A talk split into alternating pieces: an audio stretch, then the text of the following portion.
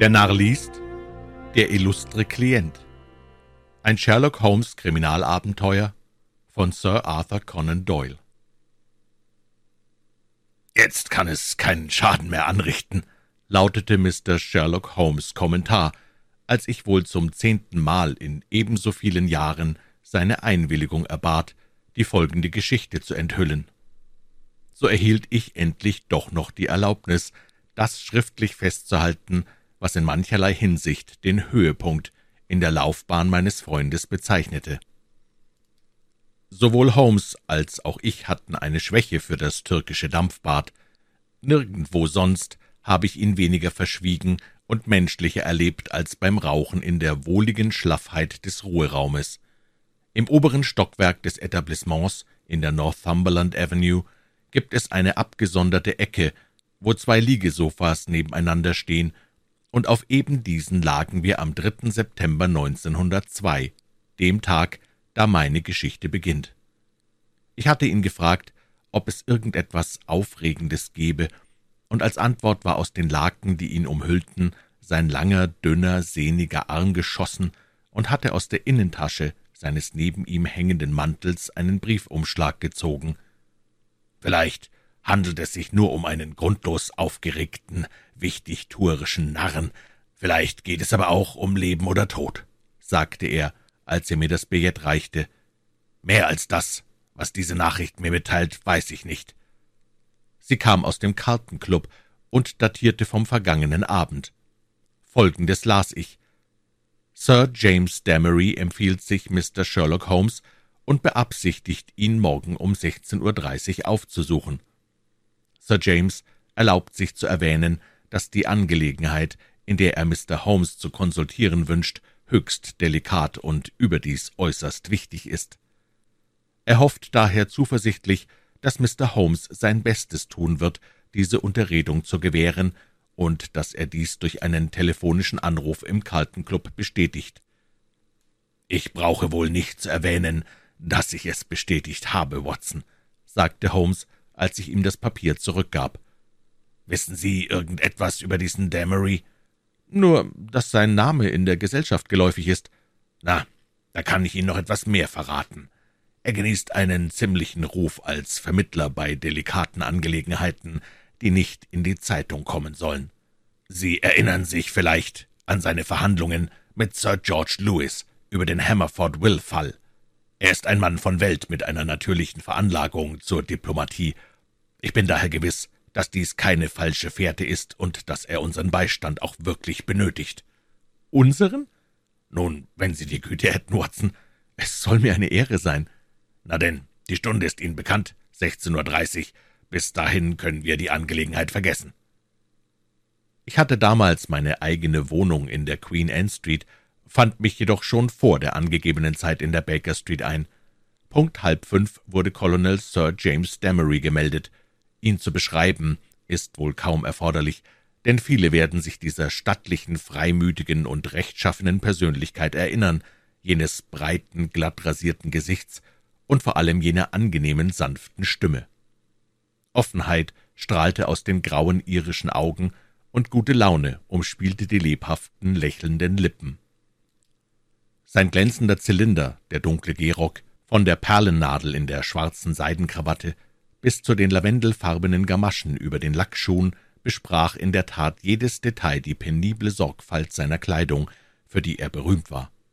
Der große gebieterische Aristokrat beherrschte das kleine Zimmer. Selbstverständlich war ich darauf vorbereitet, auch Dr. Watson anzutreffen, bemerkte er mit einer höflichen Verbeugung. Seine Mitarbeit ist vielleicht sogar höchst erforderlich. Bei diesem Fall, Mr. Holmes, haben wir es nämlich mit einem Mann zu tun, für den Gewalt etwas Alltägliches bedeutet und der buchstäblich vor nichts zurückschreckt. Ich möchte behaupten, es gibt keinen gefährlicheren Mann in Europa. Ich hatte bereits mehrere Gegner, auf die man diese schmeichelhafte Bezeichnung anwandte, sagte Holmes lächelnd. Sie rauchen nicht, dann entschuldigen Sie bitte, wenn ich mir meine Pfeife anzünde. Wenn Ihr Mann gefährlicher ist als der verstorbene Professor Moriarty oder der noch lebende Colonel Sebastian Moran, dann lohnt es sich in der Tat, ihn kennenzulernen. Darf ich fragen, wie er heißt? Haben Sie schon einmal von Baron Grüner gehört? Sie meinen den österreichischen Mörder? Colonel Damery hob lachend die in Glacé-Handschuhen steckenden Hände. Ihnen entgeht wohl gar nichts, Mr. Holmes. Wundervoll. Sie halten ihn also bereits für einen Mörder. Es gehört zu meinem Beruf, die Verbrechen auf dem Kontinent eingehend zu verfolgen. Wie könnte jemand, der irgendetwas über die Geschehnisse in Prag gelesen hat, noch an der Schuld dieses Mannes zweifeln? Es war doch lediglich ein juristischer Kunstkniff und der verdächtige Tod eines Zeugen, was ihn rettete. Ich bin so sicher, dass er seine Frau getötet hat, als sich der sogenannte Unfall am Splügenpass ereignete, als ob ich ihm dabei zugeschaut hätte. Ich wusste auch, dass er nach England gekommen war, und mir schwante bereits, dass er mir früher oder später zu schaffen machen würde.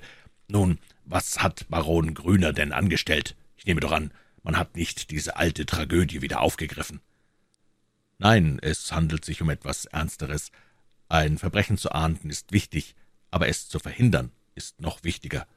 Es ist schrecklich, Mr. Holmes, wenn man erkennt, wie sich ein entsetzliches Ereignis, eine grässliche Situation vor den eigenen Augen anbahnt, wenn man klar begreift, wohin das führen muss, und dennoch gänzlich außerstande ist, es abzuwenden.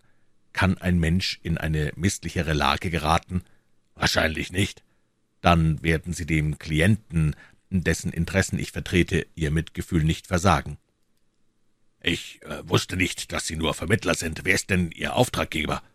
Mr. Holmes, ich muss Sie bitten, nicht auf diese Frage zu bestehen. Es ist wichtig, dass ich ihm zusichern kann, dass sein angesehener Name auf keinen Fall in die Sache mit hineingezogen wird. Seine Beweggründe sind in höchstem Maße ehrenhaft und ritterlich, aber er zieht es vor, unerkannt zu bleiben. Ich brauche wohl nicht zu betonen, dass Ihr Honorar gesichert ist und dass man Ihnen vollkommen freie Hand lässt. Der wirkliche Name Ihres Klienten ist doch gewiss ohne Belang. Bedauere, sagte Holmes, ich bin es zwar gewohnt, dass bei meinen Fällen am einen Ende ein Rätsel steht, aber an beiden Enden, das ist zu verwirrend. Ich fürchte, Sir James, ich muss ablehnen. Unser Besucher war sehr verstört. Sein breites, empfindsames Gesicht verdüsterte sich vor Erregung und Enttäuschung. »Sie sind sich der Konsequenz Ihrer Handlungsweise wohl kaum bewusst, Mr. Holmes«, sagte er. »Sie bringen mich in ein äußerst ernstes Dilemma. Ich bin mir nämlich sicher, dass Sie den Fall mit Stolz übernehmen, wenn ich Ihnen die Fakten mitteilen könnte, aber ein Versprechen verbietet mir, sie gänzlich zu enthüllen. Darf ich Ihnen wenigstens das darlegen, was mir anzugeben möglich ist?« Durchaus, solange wir darüber einig sind, dass ich mich dadurch zu nichts verpflichte. Das versteht sich von selbst. Zunächst einmal, Sie haben doch zweifellos schon von General de Merville gehört. Der berühmte de Merville vom Khyberpass. Ja, ich habe von ihm gehört. Er hat eine Tochter, Violet de Merville, jung, reich, schön, gebildet, ein Wunderweib in jeder Beziehung. Und just diese Tochter, dieses liebliche, unschuldige Mädchen, aus den Klauen eines Satans zu retten, sind wir zurzeit bemüht. Dann hat also Baron Grüner eine gewisse Macht über Sie? Die stärkste aller Mächte, die für eine Frau von Belang sind, die Macht der Liebe. Der Bursche sieht, wie Sie vielleicht schon gehört haben, außerordentlich gut aus, hat bezaubernde Manieren, eine sanfte Stimme und jenes Air von Romantik und Geheimnis, das einer Frau so viel bedeutet. Es heißt, dass ihm das ganze weibliche Geschlecht zu Füßen liege und dass er sich diesen Umstand auch weidlich zunutze mache. Aber wie kommt ein solcher Mann dazu, eine Lady vom Stand der Miss Violet de Merville kennenzulernen? Es geschah auf einer Yachtreise im Mittelmeer. Obwohl es sich um eine geschlossene Gesellschaft handelte, bezahlte jeder die Passage selbst. Ohne Zweifel waren sich die Veranstalter über den wahren Charakter des Barons erst im Klaren, als es zu spät war. Der Schurke nahm die Lady für sich ein, und das mit solchem Erfolg, dass er voll und ganz ihr Herz gewonnen hat. Die Feststellung, dass sie ihn liebt, drückt den Sachverhalt nur unzureichend aus. Sie ist vernarrt in ihn, sie ist von ihm besessen. Außer ihm gibt es nichts auf der Welt. Sie will kein Wort gegen ihn hören. Alles wurde bereits unternommen, um sie von ihrer Verrücktheit zu kurieren, aber vergeblich.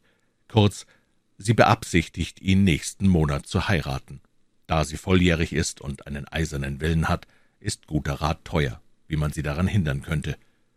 Weiß sie von der österreichischen Episode? Der schlaue Teufel hat ihr von jedem schmutzigen öffentlichen Skandal seiner Vergangenheit erzählt, aber immer so, dass er sich dabei als unschuldigen Märtyrer darstellt. Sie nimmt ihm seine Version uneingeschränkt ab und will von keiner anderen hören. Meine Güte, aber ist Ihnen nun der Name Ihres Klienten nicht doch noch unabsichtlich entschlüpft? Zweifellos handelt es sich um General de Merville. Unser Besucher ruckte unruhig auf seinem Stuhl hin und her. Ich könnte Sie ja täuschen, indem ich es behauptete, Mr. Holmes, aber es wäre nicht die Wahrheit. Der Merville ist ein gebrochener Mann. Der unbeugsame Soldat wurde von diesem Vorfall vollständig demoralisiert. Er hat den Mut, der ihn auf dem Schlachtfeld nie im Stich ließ, verloren und ist zu einem schwachen, zitternden Greis geworden, der völlig unfähig ist, es mit einem brillanten, kräftigen Halunken wie diesem Österreicher aufzunehmen. Mein Klient ist jedenfalls ein alter Freund, einer, der den General seit vielen Jahren genau kennt und an diesem jungen Mädchen, schon seit sie noch Kinderkleidchen trug, väterliches Interesse nimmt.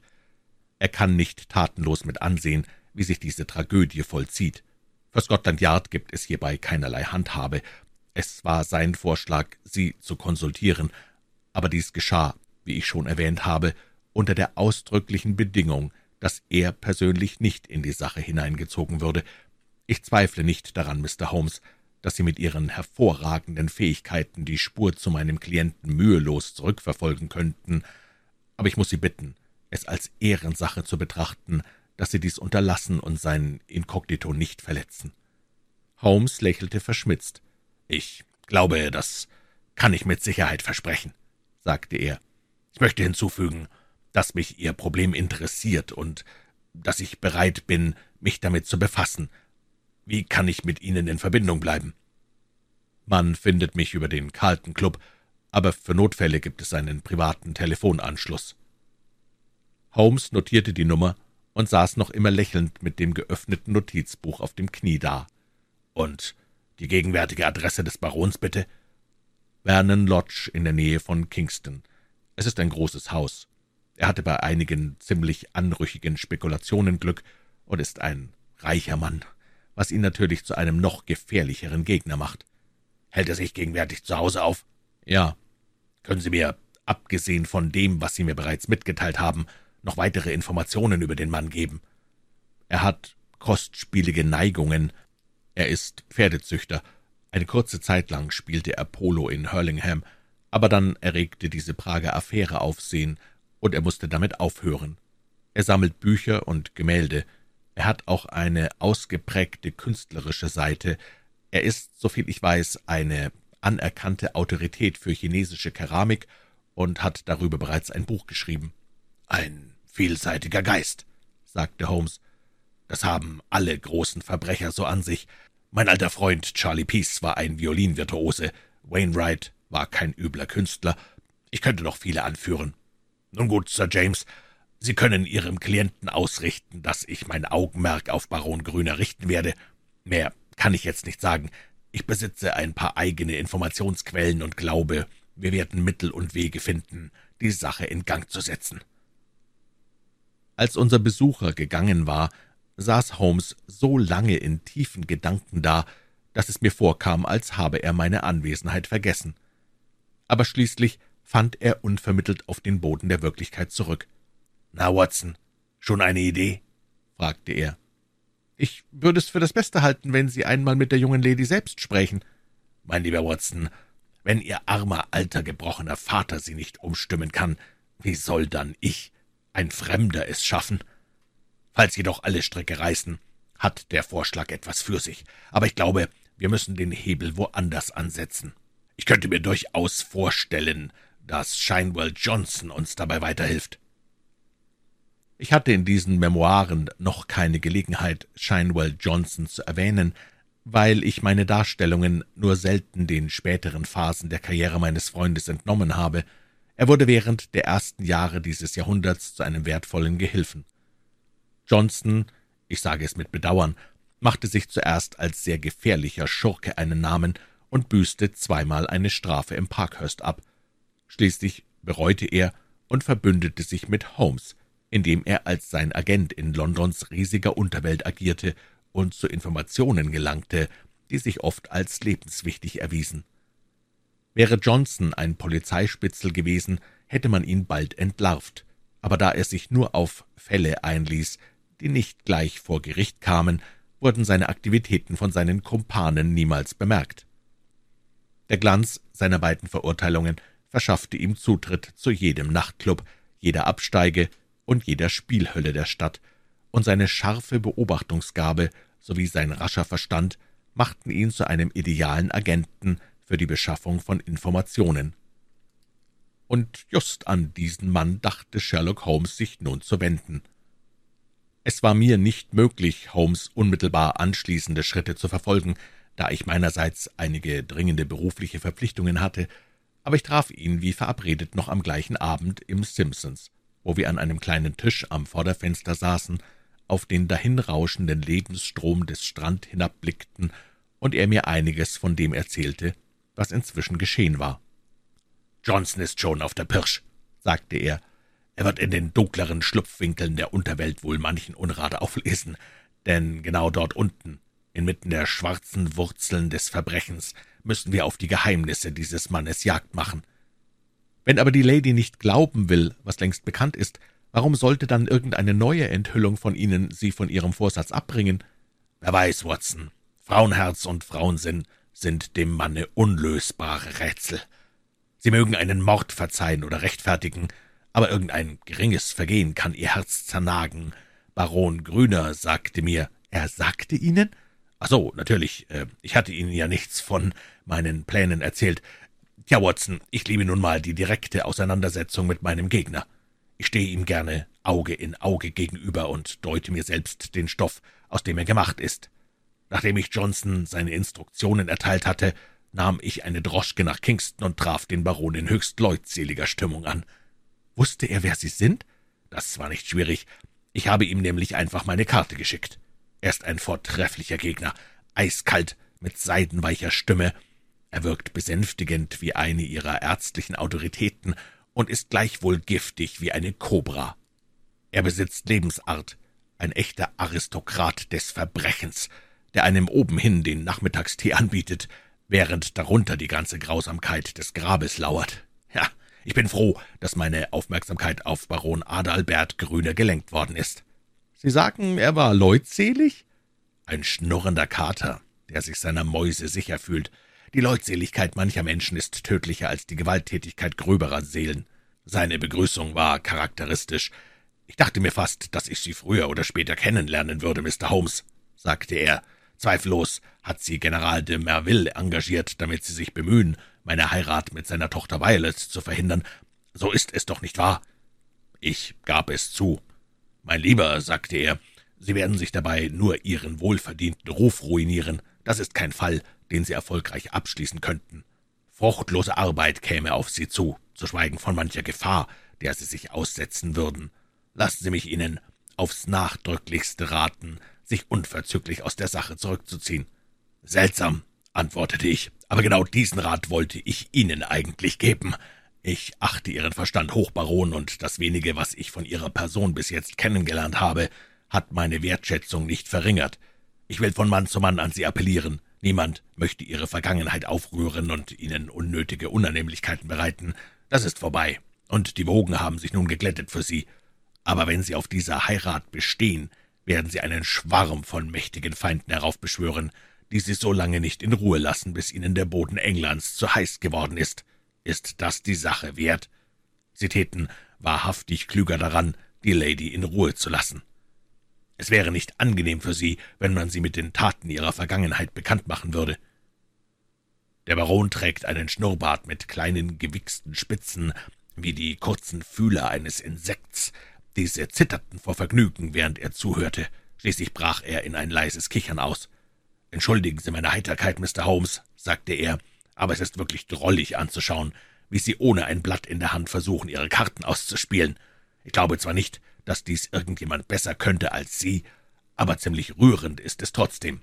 Keinen einzigen Trumpf in der Hand, Mr. Holmes, nichts als die allerschlechtesten Karten. Das glauben Sie.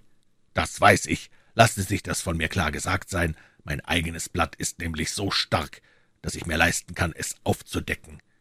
Ich war so glücklich, die völlige Zuneigung dieser Lady zu gewinnen, und die schenkte sie mir trotz der Tatsache, dass ich ihr ganz offen von all den unglücklichen Vorfallen meiner Vergangenheit erzählt habe. Ich sagte ihr auch, dass gewisse böswillige und hinterhältige Personen, ich hoffe, Sie erkennen darin sich selbst wieder, zu ihr kommen und ihr all diese Dinge erzählen würden, und habe sie darauf hingewiesen, wie man diesen Leuten begegnet. Sie haben doch schon einmal von posthypnotischer Suggestion gehört, Mr. Holmes. Nun, Sie werden ja sehen, wie sie wirkt. Ein Mann von Persönlichkeit kann von der Hypnose nämlich ohne vulgäre Handauflegung und Mätzchen Gebrauch machen. Sie ist also auf Sie vorbereitet und wird Ihnen wohl daran, zweifle ich nicht, eine Zusammenkunft gewähren, da sie ja dem Willen Ihres Vaters absolut ergeben ist, mit Ausnahme dieser einen kleinen Sache. Tja, Watson, mehr gab es anscheinend nicht zu sagen, deshalb verabschiedete ich mich mit so viel kalter Würde, wie ich nur aufbringen konnte, doch als ich die Hand bereits an der Türklinke hatte, hielt er mich auf. »Übrigens, Mr. Holmes«, sagte er, »kannten Sie Le Brun, den französischen Agenten?« »Ja«, sagte ich, »wissen Sie auch, was ihm zugestoßen ist?« »Ich habe gehört, dass er im Stadtteil Montmartre von einigen Apachen niedergeschlagen und lebenslänglich zum Krüppel gemacht wurde.« »Sehr richtig, Mr. Holmes. Ein merkwürdiger Zufall wollte es, dass er sich erst eine Woche zuvor noch eingehend mit meinen Angelegenheiten beschäftigt hatte. Lassen Sie es bleiben, Mr. Holmes, es bringt kein Glück. Schon manche haben diese Erfahrung gemacht. Mein letztes Wort an Sie lautet, gehen Sie Ihrer Wege und lassen Sie mich die meinigen gehen. Goodbye. So, das wär's, Watson. Nun sind Sie auf dem Laufenden. Der Bursche scheint gefährlich zu sein. Überaus gefährlich. Einem Großmaul schenke ich keine Beachtung, aber der hier gehört zu der Sorte von Männern, die weniger sagen, als sie eigentlich denken. Müssten Sie sich denn unbedingt einmischen? Ist es denn wirklich so wichtig, ob er das Mädchen heiratet? Wenn ich in Betracht ziehe, dass er seine letzte Ehefrau ohne jeden Zweifel ermordet hat, würde ich sagen, es ist sehr wichtig. Außerdem der Klient. Je nun, wir brauchen das nicht weiter zu erörtern. Wenn Sie einen Kaffee getrunken haben, kommen Sie am besten mit mir nach Hause. Vermutlich wartet dort nämlich schon der muntere Shinewell mit seinem Bericht. Wir trafen ihn tatsächlich an. Ein riesiger, ungeschlachter, vom Skorbut befallener Mann, mit rotem Gesicht und einem Paar lebhafter, schwarzer Augen, die als einziges äußeres Kennzeichen seine außerordentliche Gerissenheit verrieten. Er war anscheinend in sein ganz spezielles Reich hinabgetaucht. Neben ihm auf dem Sofa saß ein Musterexemplar, das er mit heraufgebracht hatte, eine schlanke, flammenartige junge Frau mit blassem, angespanntem Gesicht. Es war jugendlich und doch so ausgelaugt von Sünde und Sorge, dass man ablesen konnte, was für schreckliche Jahre ihre leprösen Spuren hinterlassen hatten. »Dies ist Miss Kitty Winter«, sagte Shinewell Johnson, indem er sie mit einem Wink seiner feisten Hand vorstellte. »Was die nicht alles weiß, das kann sie ja selber sagen. Hab sie schnurstracks aufgetrieben, noch nicht mal eine Stunde nach ihrer Nachricht. Bin ja auch leicht zu finden«, sagte die junge Frau. »Hölle, Zweigstelle London, das geht nie fehl. Gleiche Adresse wie Porky Shinewell. Wir sind ja auch alte Kumpel, Porky, du und ich. Aber potz Teufel, da gibt's einen der müsst in einer noch schlimmeren Hölle schmoren als wir, wenn's in dieser Welt irgendeine Gerechtigkeit gab, und das ist der Mann, hinter dem Sie her sind, Mr. Holmes. Holmes lächelte. Demnach begleiten uns dabei Ihre guten Wünsche, Miss Winter. Wenn ich Ihnen mithelfen kann, ihn dahin zu bringen, wo er hingehört, bin ich bis zum letzten Schnaufer die Ihrige, sagte unsere Besucherin mit wildem Nachdruck. In ihrem weißen, starren Gesicht und den lohnenden Augen lag Hass von einer Intensität, zu der Frauen nur selten und Männer wohl nie fähig sind. Sie brauchen nicht meine Vergangenheit auszuforschen, Mr. Holmes. Die tut hier nichts zur Sache, außer dass mich Adelbert Grüder zu der gemacht hat, die ich bin. Wenn ich ihn bloß mit runterziehen könnte. Ihre Hände griffen wie rasend in die Luft. Oh, wenn ich ihn nur in den Abgrund ziehen könnte, in den er schon so viele getrieben hat. Sie wissen also, wie die Dinge liegen. Porky Shinewell hat's mir erzählt. Er ist hinter irgendeiner anderen armen Närrin her und will sie diesmal sogar heiraten, und sie wollen das durchkreuzen. Na, Sie wissen ja sicher genug über diesen Teufel, um zu verhindern, dass ein anständiges Mädchen, was doch bei Sinnen ist, mit ihm in derselben Kirche stehen möchte. Sie ist aber nicht bei Sinnen, sie ist wahnsinnig verliebt. Man hat ihr bereits alles über ihn erzählt, es kümmert sie nicht. Auch über den Mord? Ja. Mein Gott, muss die Nerven haben. Sie tut das Ganze als Verleumdung ab. Könnten Sie nicht den Beweis vor die einfältigen Augen halten? Nun, können Sie uns denn dabei helfen? Bin ich nicht selbst Beweis genug, wenn ich mich vor Sie hinstelle und ihr erzähle, wie er mich benutzt hat?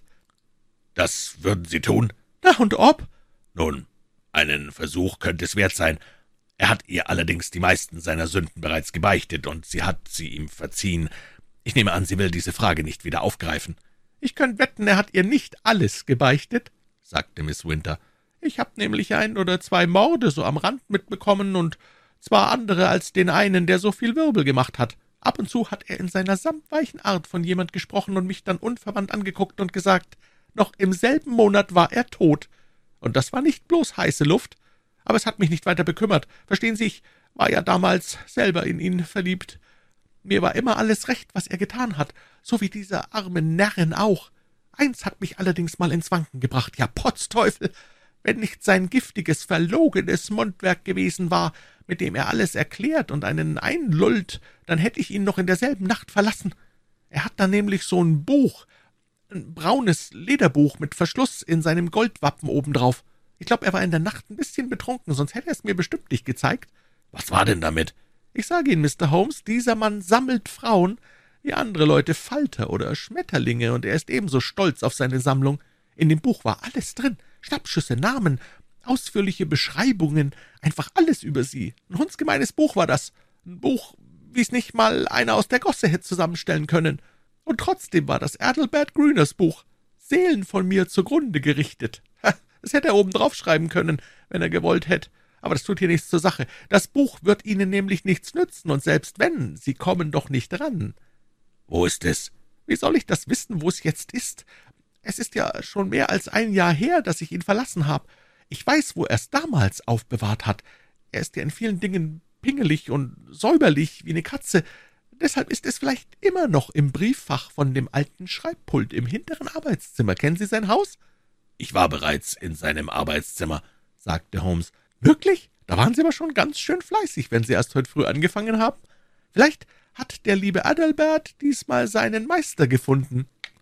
Das vordere Arbeitszimmer ist das mit dem chinesischen Geschirr in dem großen Glasschrank zwischen den Fenstern, und hinterm Schreibtisch ist dann die Tür, die zum hinteren Arbeitszimmer führt. Ein kleiner Raum, wo er Papiere und anderen Kram aufbewahrt.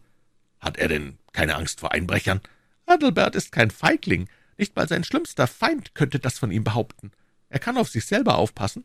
Für die Nacht ist eine Alarmglocke da. Außerdem, was gibt's dort für einen Einbrecher groß zu holen? Höchstens, dass er mit dem ganzen feinen Geschirr abhaut. Lohnt sich nicht, sagte Shinewell Johnson im entschiedenen Tonfall des Experten. Kein Hehler will Ware, die er weder einschmelzen noch verkaufen kann. Ganz recht, sagte Holmes.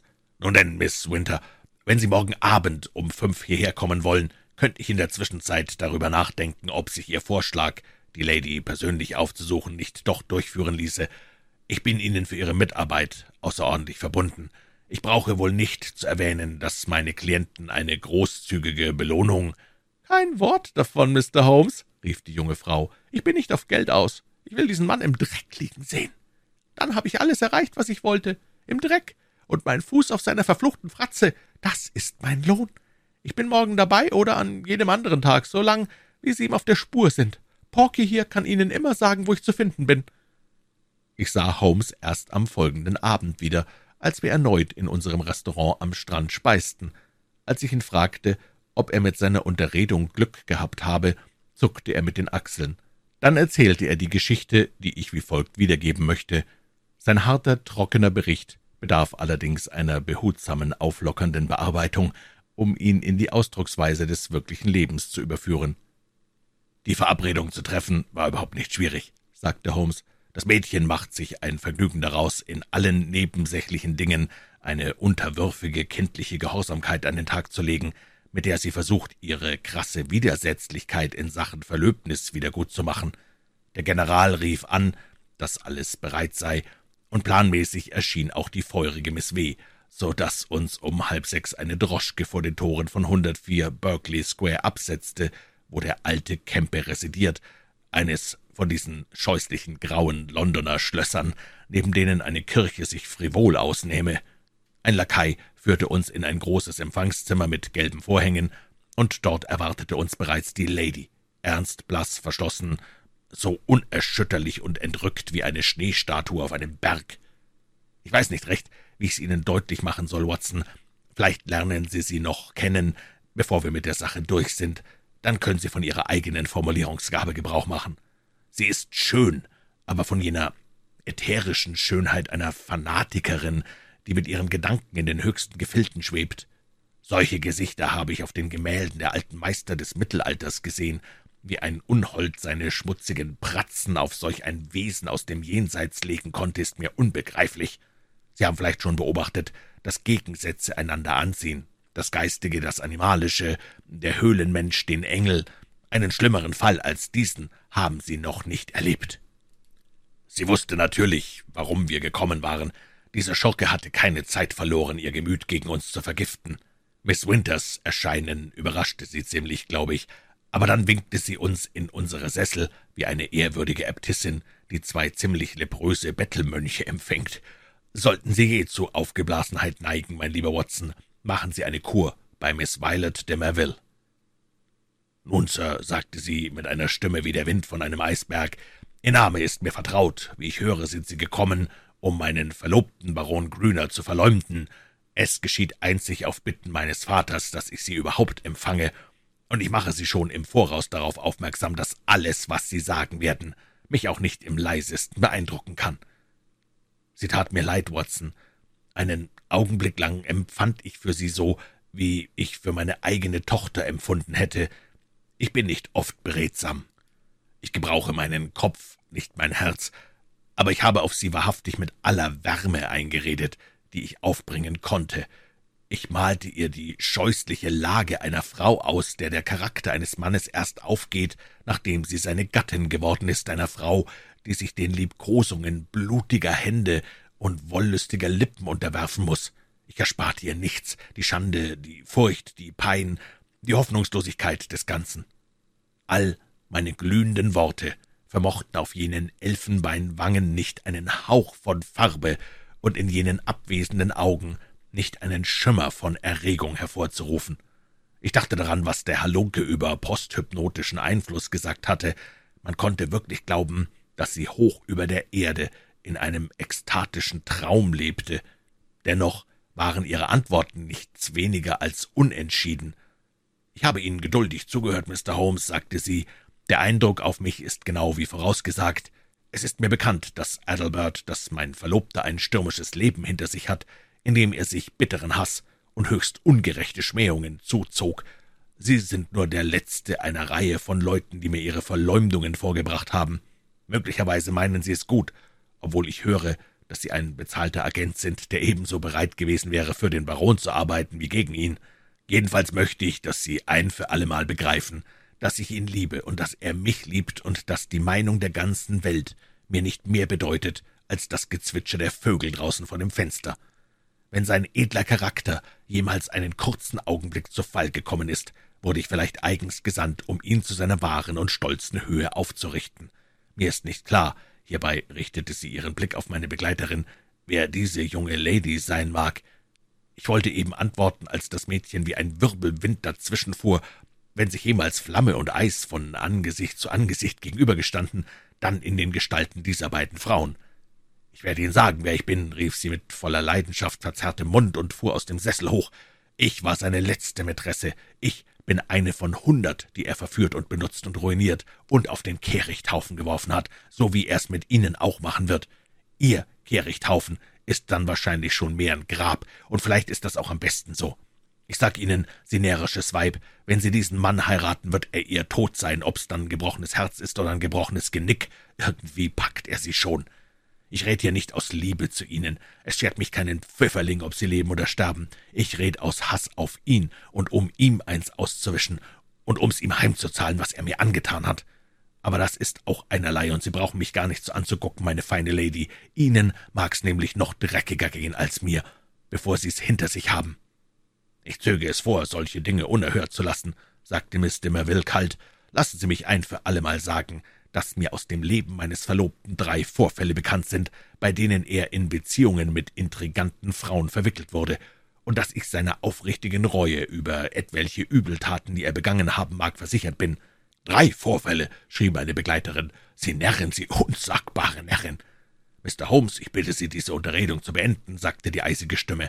Ich habe dem Wunsch meines Vaters, Sie zu empfangen, entsprochen, aber ich bin nicht gezwungen, mir die wahnwitzigen Reden dieser Person anzuhören. Mit einem Fluch stürzte Miss Winter vorwärts, und wenn ich sie nicht am Handgelenk festgehalten hätte, dann hätte sie diese Frau vor Wut an den Haaren gepackt. Ich zerrte sie zur Tür und hatte Glück, sie ohne öffentliches Aufsehen zurück in die Droschke zu bekommen, denn sie war außer sich. Auf eine kalte Art und Weise war ich selbst ganz schön wütend, Watson, denn es lag etwas unbeschreiblich Aufreizendes in der leidenschaftslosen Reserviertheit und erhabenen Selbstgefälligkeit der Frau, die wir zu retten versuchten. Nun kennen Sie also wieder den genauen Stand der Dinge, und ich muss offensichtlich einen neuen Eröffnungszug planen, denn mit diesem Gambit klappt es wohl nicht. Ich bleibe mit Ihnen in Verbindung, Watson. Es ist nämlich mehr als wahrscheinlich, dass auch Sie Ihren Part noch spielen müssen, bevor es auch sein kann, dass zunächst Sie und nicht wir am Zug sind. Und so war es. Ihr Streich fiel, oder vielmehr sein Streich, denn niemals könnte ich glauben, dass die Lady darin eingeweiht war. Ich glaube, ich könnte noch genau den Pflasterstein bezeichnen, auf dem ich stand, als mein Blick auf das Plakat fiel und ein Stich des Grauens mir mitten durchs Herz fuhr. Es geschah zwischen dem Grand Hotel und der Charing Cross Station, wo ein einbeiniger Zeitungsverkäufer seine Abendausgabe feilbot. Es war genau zwei Tage nach unserer letzten Unterhaltung. Dort stand es, schwarz auf gelb, auf dem schrecklichen Aushängebogen. Mordanschlag auf Sherlock Holmes. Ich glaube, ich blieb einige Augenblicke lang wie betäubt stehen. Dann erinnere ich mich undeutlich, dass ich mir eine Zeitung schnappte, dass der Mann mich ermahnte, weil ich nicht bezahlt hatte, und dass ich schließlich am Eingang einer Apotheke stand, während ich den verhängnisvollen Artikel aufschlug. Er lautete wie folgt wir erfahren mit Bedauern, dass Mr. Sherlock Holmes, der bekannte Privatdetektiv, heute Vormittag das Opfer eines Mordüberfalls wurde, der ihn in einen besorgniserregenden Gesundheitszustand versetzte. Genaue Einzelheiten liegen nicht vor, der Vorfall scheint sich jedoch gegen zwölf Uhr in der Regent Street vor dem Café Royal ereignet zu haben. Der Anschlag wurde von zwei mit Stöcken bewaffneten Männern verübt, und Mr. Holmes erhielt Schläge auf Kopf und Körper, wobei er Verletzungen davontrug, welche die Ärzte als äußerst ernst bezeichnen. Man überführte ihn ins Charing Cross Hospital, später bestand er darauf, zu seiner Wohnung in der Baker Street gebracht zu werden. Bei den Schurken, die ihn überfallen haben, handelt es sich offenbar um respektierlich gekleidete Männer, die den Umstehenden entkamen, indem sie durchs Café Royal hinaus auf die dahinterliegende Glasshouse Street liefen. Ohne Zweifel gehören sie zu jener verbrecherischen Vereinigung, die schon so oft Gelegenheit hatte, Tatkraft und Scharfsinn des Verletzten zu beklagen. Ich brauche wohl nicht zu erwähnen, dass ich den Artikel kaum überflogen hatte, als ich schon in eine Droschke sprang und mich auf dem Weg zur Baker Street befand. Im Hausflur traf ich Sir Leslie Oakshott an, den berühmten Wundarzt, dessen Kutsche am Bordstein wartete. »Keine unmittelbare Gefahr«, lautete sein Rapport. »Zwei Platzwunden am Kopf und ein paar beachtliche Quetschungen. Mehrere Stiche waren erforderlich. Morphium wurde injiziert und Hauptsache ist Ruhe, aber eine Unterredung von ein paar Minuten wäre durchaus nicht verboten. Mit dieser Erlaubnis stahl ich mich in das abgedunkelte Zimmer. Der Leidende war hellwach, und ich hörte meinen heiser geflüsterten Namen. Das Rollo war zu drei Vierteln herabgelassen, aber ein Sonnenstrahl glitt schräg hindurch und traf den bandagierten Kopf des Verletzten. Ein karmesinroter Fleck hatte sich durch die weiße Leinenkompresse gesaugt, ich setzte mich neben Holmes und senkte den Kopf. »Schon gut, Watson. Machen Sie nicht so ein erschrockenes Gesicht«, murmelte er mit sehr schwacher Stimme. »Es ist nicht so schlimm, wie es aussieht. Gott sei Dank. Ich bin ja ein ziemlicher Experte im Stockfechten, wie Sie wissen. Die meisten Hiebe habe ich abgewehrt. Der zweite Gegner, der war freilich zu viel für mich. Was kann ich denn tun, Holmes? Es war natürlich dieser verdammte Bursche, der Sie angesetzt hat. Ein Wort von Ihnen, und ich gehe los und ziehe ihm das Fell über die Ohren. Guter alter Watson, nein, wir können nichts tun, es sei denn, die Polizei ergreift die Männer. Aber Ihre Flucht war gut vorbereitet, dessen können wir sicher sein. Warten Sie noch ein bisschen ab, ich hab so meine Pläne. Zunächst heißt es, meine Verletzungen aufs grellste darzustellen. Man wird sie um Neuigkeiten angehen, Tragen Sie Dick auf, Watson. Ich hätte Glück, wenn ich die Woche noch überlebte. Gehirnerschütterung, Delirium, was Sie wollen. Sie könnten gar nicht genug übertreiben. Aber Sir Leslie Oakshott. Oh, es geht schon in Ordnung. Er wird mich im schlechtesten Zustand erleben, dafür sorge ich schon. Sonst noch etwas? Ja, richten Sie Shinewell Johnson aus. Er soll dieses Mädchen aus der Schusslinie bringen. Diese Prachtburschen werden nun hinter ihr her sein. Sie wissen natürlich, dass sie wegen der Sache bei mir war. Wenn Sie sich bei mir getraut haben, werden Sie sie wohl kaum ungeschoren lassen. Das ist dringend. Erledigen Sie das noch heute Abend. Ich bin schon auf dem Sprung. Noch etwas? Legen Sie meine Pfeife auf den Tisch und den Tabakspantoffel. Gut. Schauen Sie jeden Morgen herein, und dann werden wir unseren Feldzug planen. Am gleichen Abend verabredete ich mit Johnson, Miss Winter in eine ruhige Vorstadt zu bringen und dafür zu sorgen, dass sie sich versteckt hielt, bis die Gefahr vorüber war. Sechs Tage lang lebte die Öffentlichkeit unter dem Eindruck, dass Holmes sich an der Schwelle des Todes befinde. Die Bulletins waren sehr ernst, und in den Zeitungen erschienen düstere Artikel. Meine fortgesetzten Visiten überzeugten mich, dass es so schlimm nicht stand. Seine drahtige Konstitution und sein entschlossener Wille wirkten Wunder. Er erholte sich schnell, und ich hatte zu Zeiten den Verdacht, dass er tatsächlich schneller auf die Beine kam, als er selbst mir gegenüber vorgab. Er hatte eine seltsame, heimlich tuerische Ader, die schon manchen dramatischen Effekt gezeigt hatte, aber selbst seine engsten Freunde darüber im Dunkeln ließ, welches seine genauen Pläne waren. Bis zum Äußersten verfolgte er den Grundsatz, dass der einzig sichere Plan der sei, den einer alleine aushecke. Ich stand ihm näher als irgendjemand sonst, dennoch war ich mir der Kluft zwischen uns immer bewusst. Am siebten Tag wurden ihm die Fäden gezogen, trotzdem erschien in den Abendblättern ein Bericht über eine Wundrose, in denselben Abendblättern stand eine Ankündigung, die ich meinem Freund, sei er nun krank oder wohlauf, zu bringen verpflichtet war. Es handelte sich schlicht darum, dass sich unter den Passagieren eines Schiffes der Cunard-Linie, der Ruritania, die am Freitag von Liverpool aus in See stechen sollte, der Baron Adelbert Grüner befand, der in den Staaten einige wichtige Finanzgeschäfte abzuwickeln habe und zwar noch vor seiner nahe bevorstehenden Heirat mit Miss Violet de Merville, der einzigen Tochter von und so weiter und so weiter. Holmes lauschte den Neuigkeiten mit einem kalten, konzentrierten Ausdruck auf seinem blassen Gesicht, was mir verriet, dass sie ihn hart traf. »Freitag«, rief er, »nur noch drei volle Tage. Ich glaube, der Halunke will sich aus der Gefahrenzone absetzen, aber das wird ihm nicht gelingen, Watson. Beim Leibhaftigen, das wird ihm nicht gelingen. Äh, doch nun, Watson, möchte ich, dass Sie etwas für mich tun. Dazu bin ich ja hier, Holmes. Gut, dann verwenden Sie die nächsten 24 Stunden auf ein intensives Studium chinesischer Keramik. Er gab keine Erklärungen ab, und ich fragte auch nicht danach. Durch lange Erfahrung hatte ich die Weisheit des Gehorsams gelernt. Als ich jedoch seine Wohnung verlassen hatte, ging ich die Baker Street entlang und sann darüber nach, wie um alles in der Welt ich eine so sonderbare Anordnung ausführen sollte. Schließlich fuhr ich zur London Library am St. James Square, trug die Sache meinem Freund Lomax, dem Unterbibliothekar, vor und begab mich mit einem stattlichen Band unter dem Arm zu meiner Wohnung. Man sagt, dass der Rechtsanwalt, der einen Fall so sorgfältig paukt, dass er einen sachverständigen Zeugen am Montag vernehmen kann, all sein gewaltsam angeeignetes Wissen schon vor Samstag wieder vergessen hat. Ich möchte mich jetzt gewiss nicht als Autorität für Keramiken ausgeben, den ganzen damaligen Abend jedoch und mit einer kurzen Ruhepause die ganze damalige Nacht und den ganzen nächsten Morgen verschlang ich Wissen und prägte dem Gedächtnis Namen ein. Da erfuhr ich von den Kennzeichen der großen Dekorationskünstler, vom Geheimnis zyklischer Daten, von den Stempeln der Jung-Wu und den Schönheiten der Jung-Lo-Zeit, von den Schriften des Tang Ying und den Herrlichkeiten der primitiven Periode der Song- und Yuan-Dynastien. Ich war angefüllt mit all diesen Kenntnissen, als ich Holmes am nächsten Abend besuchte. Inzwischen lag er nicht mehr zu Bett, wenn auch die öffentliche Berichterstattung dies nicht vermuten ließ, und saß, den dick bandagierten Kopf auf die Hand gestützt, in der Kuhle seines Lieblingssessels. »Nanu, Holmes«, sagte ich, wenn man den Zeitungen Glauben schenkt, dann liegen Sie gerade im Sterben. Das, sagte er, ist genau der Eindruck, den ich vermitteln wollte. Nun denn, Watson, haben Sie Ihre Lektion gelernt?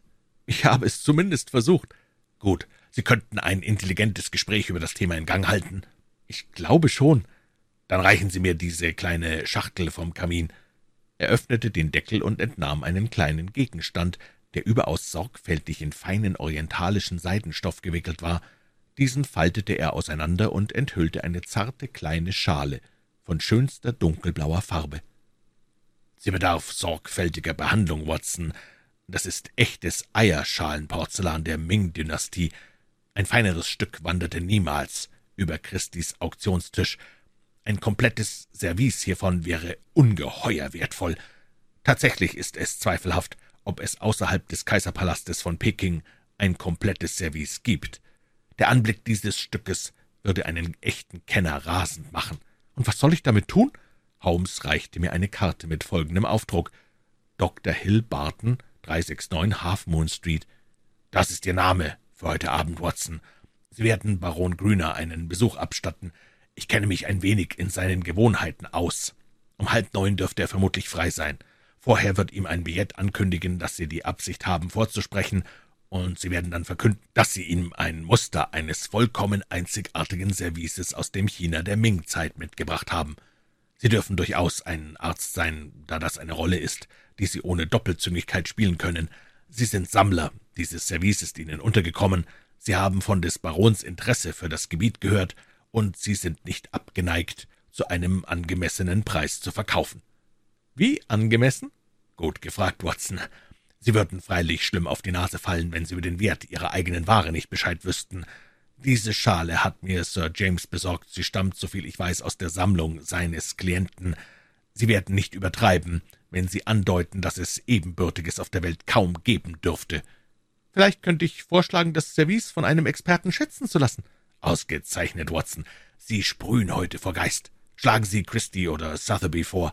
Ihre Feinfühligkeit lässt es nicht zu, einen Preis selbst zu bestimmen. Aber wenn er mich nicht empfangen will? Oh doch, er wird Sie empfangen. Er leidet an Sammelwut in ihrer ausgeprägtesten Form, und besonders, was dieses Gebiet betrifft, auf dem er eine anerkannte Autorität ist. Setzen Sie sich, Watson, dann diktiere ich Ihnen den Brief. Antwort ist nicht erforderlich, Sie teilen lediglich mit, dass Sie kommen und weshalb. Es war ein bewundernswertes Dokument, kurz, höflich und die Neugier des Kenners entfachend.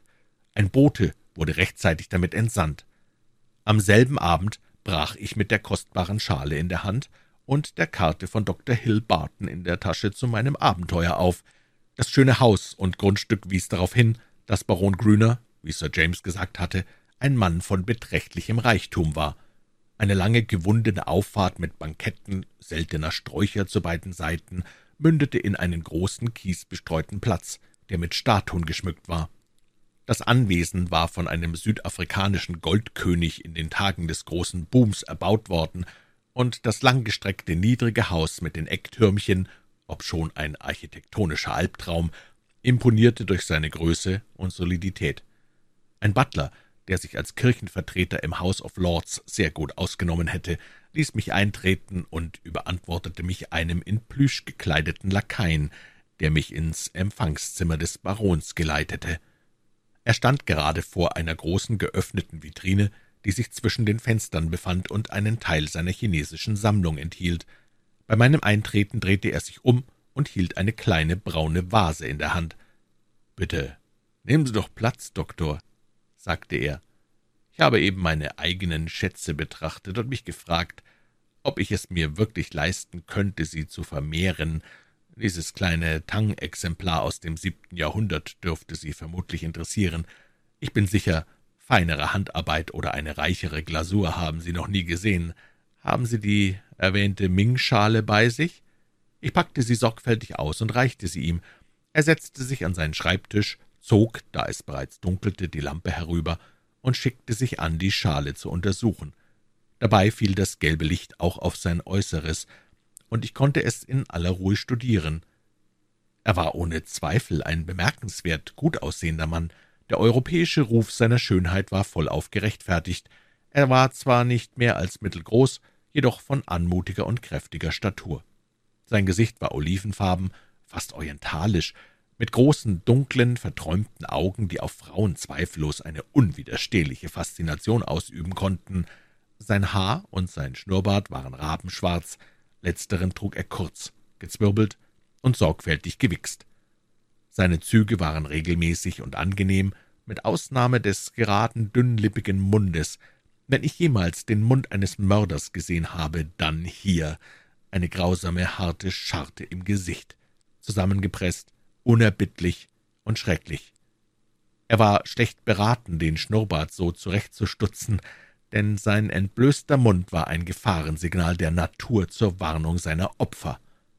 Seine Stimme war einnehmend, seine Manieren vollendet, sein Alter hätte ich auf etwas über dreißig geschätzt, wiewohl später aus seinen Unterlagen hervorging, dass er zweiundvierzig war. »Sehr fein, sehr fein, in der Tat«, sagte er schließlich, »und Sie sagen, Sie haben ein dazu passendes sechsteiliges Service? Mich wundert nur, dass ich von so herrlichen Stücken noch nichts gehört haben soll. Ich weiß nur von einem einzigen Stück in England, das zu diesem hier passt, und das steht aller Wahrscheinlichkeit nicht zum Verkauf. Wäre es indiskret, wenn ich Sie fragte, Dr. Hill Barton, wie Sie in seinen Besitz gekommen sind? Spielt das wirklich eine Rolle? fragte ich mit der sorglosesten Miene, die ich zustande brachte. Sie sehen ja selbst, dass das Stück echt ist, und was den Preis betrifft, so begnüge ich mich mit der Wertbestimmung durch einen Experten. Sehr mysteriös, sagte er mit einem raschen, argwöhnischen Aufblitzen seiner dunklen Augen. Wenn man es mit Objekten von solchem Wert zu tun hat, möchte man natürlich alles über den Handel wissen. Dass das Stück echt ist, ist unbestreitbar, daran hege ich überhaupt keinen Zweifel. Aber angenommen, ich muss jede Möglichkeit in Betracht ziehen, es stellt sich hinterher heraus, dass Sie gar kein Recht hatten, es zu verkaufen. Ich würde Ihnen Sicherheiten gegen jeden Rechtsanspruch dieser Art bieten. Das würde freilich die Frage aufwerfen, was Ihre Sicherheiten wert sind. Darüber könnte meine Bank Auskunft erteilen. Nun schön. Dennoch kommt mir der ganze Handel ziemlich ungewöhnlich vor. Es steht Ihnen frei, das Geschäft zu machen oder nicht? sagte ich gleichgültig. Ich habe es Ihnen zuerst angeboten, weil ich gehört habe, Sie seien ein Kenner, aber anderswo werde ich keine Schwierigkeiten haben. Wer hat Ihnen denn gesagt, dass ich ein Kenner bin? Mir ist bekannt, dass Sie über das Thema ein Buch geschrieben haben. Haben Sie das Buch gelesen? Nein. Meine Güte, das wird mir immer unverständlicher. Sie sind ein Kenner und Sammler und besitzen ein sehr wertvolles Stück in Ihrer Sammlung, haben sich jedoch nie die Mühe gemacht, das einzige Buch zu konsultieren, das Sie über die wahre Bedeutung und den Wert Ihres Besitzes hätte belehren können. Wie erklären Sie das? Ich bin ein sehr beschäftigter Mann, ich bin praktizierender Arzt. Das ist keine Antwort. Wenn jemand ein Steckenpferd hat, dann geht er ihm eifrig nach, ganz gleich, welche Tätigkeiten er sonst ausüben mag. In Ihrem Billett haben Sie behauptet, ein Kenner zu sein. Das bin ich auch. Dürfte ich Sie mit ein paar Fragen auf die Probe stellen? Ich muss Ihnen sagen, Doktor, wenn Sie denn wirklich ein Doktor sind, dass die Sache immer verdächtiger wird. Ich möchte Sie fragen, was wissen Sie über den Kaiser Shomo und wie bringen Sie ihn mit dem Shosoin bei Nara in Verbindung? Du meine Güte, das bringt Sie wohl in Verlegenheit? Erzählen Sie mir doch ein bisschen über die nördliche Wei-Dynastie und ihren Platz in der Geschichte der Töpferkunst. In gespieltem Ärger sprang ich vom Stuhl hoch. Das ist unerträglich, Sir, sagte ich. Ich bin hierher gekommen, um Ihnen einen Gefallen zu tun und nicht, um von Ihnen wie ein Schuljunge examiniert zu werden. Meine Kenntnisse auf diesem Gebiet sind im Vergleich zu den Ihrigen vielleicht nur zweitrangig, aber ich werde gewiss keine Fragen beantworten, die in so beleidigender Weise gestellt wurden. Er sah mich unverwandt an. Alle Verträumtheit war aus seinen Augen gewichen. Sie funkelten plötzlich. Zwischen den grausamen Lippen schimmerten seine Zähne. Was wird hier gespielt? Sie sind doch als Spion hier, Sie sind ein Kundschafter von Holmes, Sie versuchen mich hereinzulegen. Wie ich höre, liegt der Kerl im Sterben. Also schickt er seine Handlanger, um mich zu überwachen. Sie haben sich hier auf unerlaubte Weise Zutritt verschafft, aber bei Gott, Sie sollen merken, dass das Hinauskommen schwerer ist als das Hineinkommen. Er war aufgesprungen, ich wich zurück und machte mich auf einen Angriff gefasst, denn der Mann war außer sich vor Wut. Möglicherweise war ich ihm von Anfang an verdächtig gewesen. Dieses Kreuzverhör hatte ihm zweifellos die Wahrheit enthüllt. Jedenfalls war klar, dass ich nicht hoffen durfte, ihn zu täuschen. Seine Hand fuhr hastig in eine Seitenschublade und durchstöberte sie wütend. Dann vernahm er wohl ein Geräusch, denn er hielt aufmerksam, lauschend inne. »Ah«, rief er, Ah, und stürzte in den Raum hinter ihm. Mit zwei Schritten war ich an der offenen Tür, und die Szene dahinter werde ich immer als klares Bild im Gedächtnis bewahren. Das zum Garten hinausweisende Fenster stand weit offen. Daneben stand einem Schreckgespenst gleich den Kopf in blutbefleckte Bandagen gewickelt und das Gesicht erschöpft und weiß Sherlock Holmes. Im nächsten Augenblick war er durch die Fensteröffnung, und ich hörte, wie sein Körper draußen in die Lorbeerbüsche krachte. Mit einem Wutgeheul stürmte der Hausherr hinter ihm her zum offenen Fenster. Und dann, es geschah im Nu, und doch nahm ich es deutlich wahr, ein Arm, ein Frauenarm, schoss aus dem Laub hervor. Im gleichen Augenblick stieß der Baron einen gräßlichen Schrei aus, einen Aufschrei, der mir immer im Gedächtnis nachklingen wird. Er schlug beide Hände vors Gesicht, raste im Zimmer umher und rannte mit dem Kopf furchtbar gegen die Wände. Dann fiel er auf den Teppich, er wälzte und krümmte sich, während Schrei auf Schrei durch das Haus gellte. »Wasser, um Gottes willen Wasser!« schrie er. Ich griff mir von einem Seitentisch eine Karaffe und eilte ihm zu Hilfe. Im gleichen Moment stürmten von der Halle her der Butler und mehrere Diener herein. Ich erinnere mich, dass einer von ihnen ohnmächtig wurde, als ich bei dem Verletzten kniete und jenes furchterregende Gesicht ins Lampenlicht drehte. Das Vitriol fraß sich überall hinein und tropfte von Ohren und Kinn. Ein Auge war bereits weiß und glasig, das andere rot und entzündet. Die Züge, die ich ein paar Minuten zuvor noch bewundert hatte, glichen nun einem schönen Gemälde, über welches der Künstler einen nassen und fauligen Schwamm gezogen hatte. Sie waren verwischt, verfärbt, unmenschlich, schrecklich. Mit ein paar Worten erklärte ich genau, was geschehen war, soweit es den Angriff mit dem Vitriol betraf. Einige waren durchs Fenster geklettert, andere hinausgeeilt auf den Rasenplatz, aber es war dunkel und hatte zu regnen begonnen. Zwischen seinen Schreien raste und tobte das Opfer gegen die Rächerin. »Es war diese Höllenbrut Kitty Winter«, rief er, »oh, dieses Teufelsweib!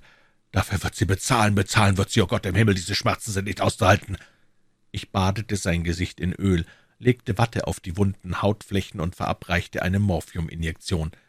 Angesichts dieses Schocks war jeder Argwohn gegen mich von ihm gewichen, und er klammerte sich an meine Hände, als ob es auch noch in meiner Macht läge, Licht in jene Augen zu bringen, die wie die eines toten Fisches zu mir aufstarrten. Ich hätte weinen können über die Verwüstung, hätte ich mich nicht des nichtswürdigen Lebens erinnert, das zu einer solch grässlichen Veränderung geführt hatte. Es war ekelerregend, das Tätscheln seiner brennenden Hände zu spüren, und ich war erleichtert, als dicht gefolgt von einem Spezialisten sein Hausarzt kam, um mich von meinem Posten abzulösen. Auch ein Polizeiinspektor war inzwischen eingetroffen, und ihm übergab ich meine echte Visitenkarte. Jede andere Handlungsweise wäre ebenso sinnlos wie töricht gewesen, denn man kannte mich beim Yard vom Sehen fast ebenso gut wie Holmes selbst. Dann verließ ich dieses Haus der Düsternis und des Schreckens. Binnen einer Stunde war ich in der Baker Street. Holmes saß in seinem altgewohnten Sessel. Er wirkte sehr blass und erschöpft. Abgesehen von seinen Verletzungen hatten sogar seine eisernen Nerven unter den Ereignissen dieses Abends gelitten, und er lauschte entsetzt meinen Bericht über die Verwandlung des Barons. »Der Sünden sollt, Watson, der Sünden sollt«, sagte er. »Früher oder später ereilt er jeden. Weiß Gott, da waren der Sünden genug«, fügte er hinzu. Er nahm einen braunen Band vom Tisch. »Hier ist das Buch, von dem die Frau gesprochen hat. Wenn das die Heirat nicht verhindern kann, dann nützt überhaupt nichts mehr. Aber das wird es, Watson, das muss es. Keine Frau mit Selbstachtung könnte so etwas ertragen. Es ist wohl das Tagebuch seiner Liebschaften oder das Tagebuch seiner Begierden, nennen Sie es, wie Sie wollen. In dem Augenblick, da die Frau uns davon erzählte, erkannte ich, welch eine enorme Waffe es wäre, wenn wir seiner nur habhaft werden könnten. Ich deutete damals meine Absichten nicht an, denn diese Frau hätte sie möglicherweise ausgeplaudert, aber ich grübelte darüber nach. Dann verschaffte dieser Anschlag auf mich die günstige Gelegenheit, den Baron glauben zu lassen, gegen mich seien keine Vorsichtsmaßnahmen mehr nötig. All das gelang bestens. Ich hätte noch ein bisschen länger gewartet, aber seine geplante Amerikareise zwang mich zu handeln. Ein so kompromittierendes Dokument hätte er niemals zurückgelassen, deshalb mussten wir sofort zu Werke gehen. Nächtlicher Einbruch kam nicht in Frage, dagegen war er gewappnet, aber abends gab es eine Chance sofern ich nur sicher sein konnte, dass seine Aufmerksamkeit anderweitig in Anspruch genommen war. Und da kamen Sie und Ihre blaue Schale ins Spiel. Aber ich musste zweifelsfrei wissen, wo sich das Buch befand, und mir war klar, dass mir nur wenige Minuten zum Handeln blieben, denn meine Zeit war danach bemessen, wie gut sie sich in chinesischer Töpferkunst auskannten. Deshalb habe ich im letzten Moment das Mädchen mitgenommen. Woher sollte ich denn ahnen, was das für ein Päckchen war, das sie so sorgsam unter dem Mantel trug? Ich dachte, sie sei ganz und gar meiner Geschäfte wegen gekommen, aber anscheinend hatte sie auch noch ein eigenes zu besorgen. Er hat geahnt, dass Sie mich geschickt haben? Das stand zu befürchten. Aber Sie haben ihn gerade noch lang genug hingehalten, dass ich das Buch holen konnte, wenn auch nicht lange genug, um unbemerkt zu entkommen. Ah, Sir James, freut mich sehr, dass Sie gekommen sind. Unser vornehmer Freund war auf eine vorangegangene Einladung hin erschienen. Mit größter Aufmerksamkeit lauschte er Holmes Bericht über das, was geschehen war. »Sie haben Wunder vollbracht, Wunder«, rief er, als er die Geschichte gehört hatte. »Wenn aber diese Verletzungen so schrecklich sind, wie Dr. Watson sie schildert, dann lässt sich unser Ziel, die Heirat zu vereiteln, doch gewiss ohne den Einsatz dieses scheußlichen Buches erreichen.« Holmes schüttelte den Kopf. »Frauen vom Typ de Merville reagieren anders. Sie würde ihn als entstellten Märtyrer nur umso mehr lieben. Nein, nein, seine moralische Seite, nicht seine physische, gilt es zu zerstören. Dieses Buch wird sie auf die Erde zurückholen. Ich wüsste nicht, womit man dies sonst noch erreichen könnte. Er hat es mit eigener Hand geschrieben, daran kann sie nicht vorbei. Sir James nahm sowohl das Buch als auch die kostbare Schale mit. Da ich selbst überfällig war, ging ich mit ihm hinunter auf die Straße. Ein Brockham erwartete ihn bereits. Er sprang hinein, gab dem mit einer Kokarde geschmückten Kutscher hastig eine Anweisung und fuhr rasch davon. Er schwang seinen Mantel halb aus dem Fenster, um das Wappenschild auf dem Paneel zu verhüllen, aber nichtsdestoweniger hatte ich es im grellen Licht von der Lünette über unsere Haustür bereits erkannt. Vor Überraschung rang ich nach Luft. Dann machte ich kehrt und lief die Treppe zu Holmes Wohnung hinauf. »Ich habe herausgefunden, wer unser Klient ist«, rief ich und wollte mit meiner großen Neuigkeit herausplatzen. »Wahrhaftig, Holmes, es ist...« »Es ist ein treuer Freund und ritterlicher Gentleman«, sagte Holmes und hob Einhalt gebietend eine Hand. »Das soll uns jetzt und für immer genügen.« Ich weiß nicht, auf welche Weise man sich des inkriminierenden Buches bediente. Vielleicht hat Sir James die Sache bewerkstelligt. Andererseits ist es wahrscheinlicher, dass eine so delikate Aufgabe dem Vater der jungen Lady anvertraut wurde. Die Wirkung jedenfalls war ganz wie erwünscht. Drei Tage später erschien in der Morning Post ein Artikel, der verlautbarte, dass die Eheschließung zwischen Baron Adalbert Grüner und Miss Violet de Merville nicht stattfinden werde. Dasselbe Blatt brachte auch das erste polizeigerichtliche Verhör im Verfahren gegen Miss Kitty Winter aufgrund der schweren Anklage wegen Vitriolspritzens. Während der Verhandlung kamen jedoch derartig mildernde Umstände an den Tag, dass das Gericht, wie man sich erinnern wird, die geringste Strafe verhängte, die bei einem solchen Vergehen möglich war. Sherlock Holmes drohte eine Strafverfolgung wegen Einbruchs, aber wenn der Zweck gut und der Klient illuster genug ist, wird sogar die starre britische Rechtsprechung human und elastisch. Mein Freund hat bis jetzt noch nicht auf der Anklagebank gesessen.